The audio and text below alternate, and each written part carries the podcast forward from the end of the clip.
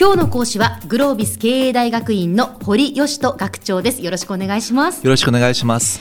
今日はどういうお話でしょうか？今日はダボス会議に関してお話をしたいと思っています。はいダボス会議。あの社会の授業で習いましたダボス会議。その時はその世界の、えー、大きな経済の会議だというふうに習ったんですけどそういう記憶があるんですがそういうことでいいんですか？経済の会議でありながらも政治家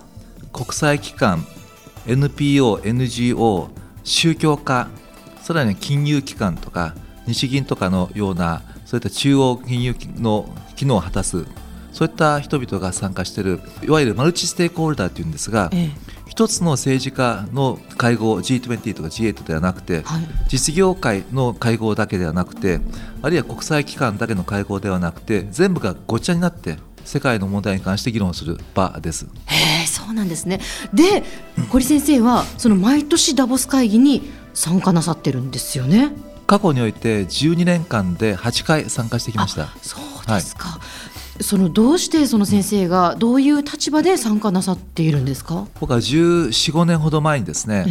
え、ヤンググローバルリーダーの枠組みで参加することができたのが2回あったんですね、はい、でその時に僕自身のその視野が広がってあ世界こうやって動いてるんだということが分かり僕も世界のリーダーになるんだっていう気持ちを強めたんですが、ええ、ヤングの枠組みが終わった後は基本的に招待されないんですね。はい、それがえー、6年ほど前に今世界の成長する企業という新しい枠組みができてですね、ええ、大企業ばっかりじゃなくて成長する企業っていうもののコミュニティを作って、うん、そこのリーダーに選ばれて、ええ、で僕はダボス会議に参加することができたということです。へそうなんですね。はい、で今年もその毎年だからスイスのダボスっていうところで行われていて今年も1月に行われて、はい、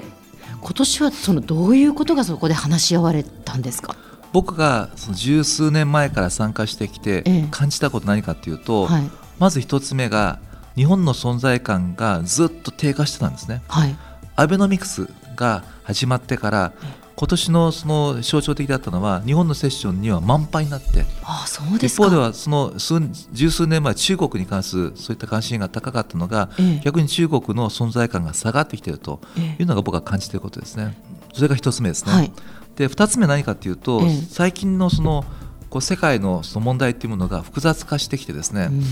その一つの国だけで解決できない問題が多くなってきていると。例えば ISIS イスラム国の問題にしてもですね、はい、あるいはエボラ熱の問題とか、うん、地球環境問題とか、うん、サイバーテロリズムの問題とかですね、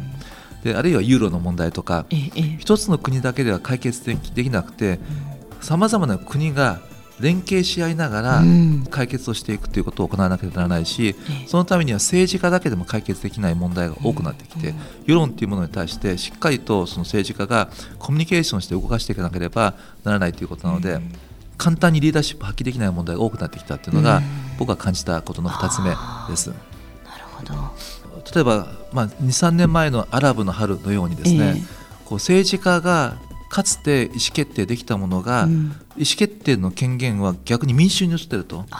例えばエジプトの問題に関してじゃあエジプトの大統領が決められるかというと、えー、今度はそのタヒルスクエアっていうの広場があるわけですが、はい。はい、そこの民衆はどう考えるかっていうような、うん、こう民衆がどう考えるかっていうものの方が重要になってきてるっていうのが動向としてあるんで。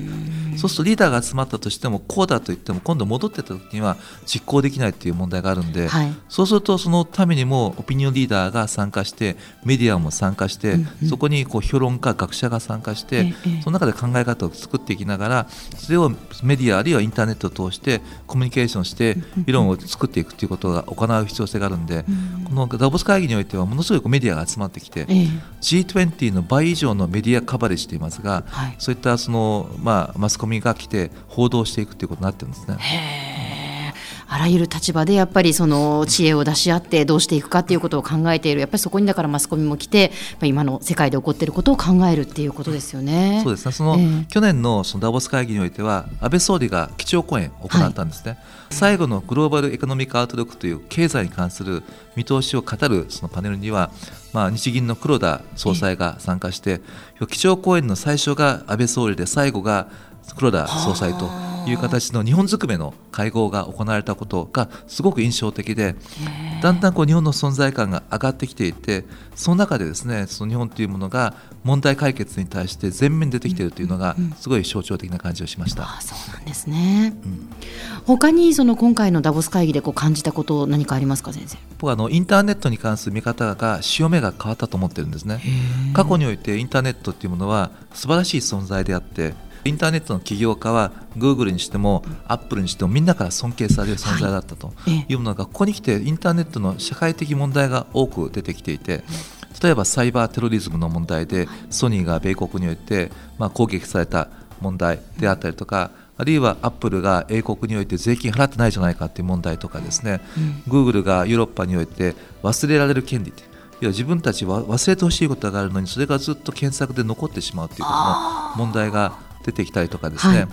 あとはさまざまなそのウーバーというそういった、まあ、タクシーの配車システムみたいなソフトウェアの会社があるんですが、その会社が起こしている社会的なそのタクシー業界との圧力の問題とかですね。さまざまなこう問題が出てきて、ええ、それによってこうインターネット自体が本当に職を生んでいるのか逆に職を減らしているのかということと同時にそういったものが今回語られてきたんで今までで初めてこういったそのインターネットに対してのその社会がこう問題点を認識してそう世界的にそれが語られ始めたっていうのがもう僕は象徴的な感じがして今回はそれは印象に残りましたね。ああそうなんですね。今まではどちらかというとまあ肯定的だったものがそのインターネットのいわゆるその弊害に対してどうなのかっていうそういうことが語られたんですね。そそれをこのインターネットのその ICANN っていうですね国際機関がものすごい強い危機意識を持っていて、今年の国連のその議題もインターネットと社会ということが中心になってくるだろうということを考えているので、ぜひとも関心を持ってほしいというふうに思いました。はい、今日はそのスイスで行われているダボス会議のお話をしていただきましたけれども、改めて先生今日のまとめといいますか、まああのリスナーの方へのメッセージをお願いします。そうですね。世界が移り変わっているという中において、世界の出来事に関してこう強い関心を持ってですね。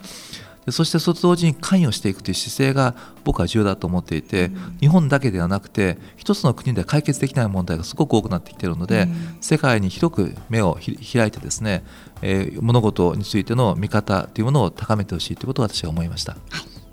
今日の講師はグロービス経営大学院の堀義人学長でした。どうもありがとうございました。ありがとうございました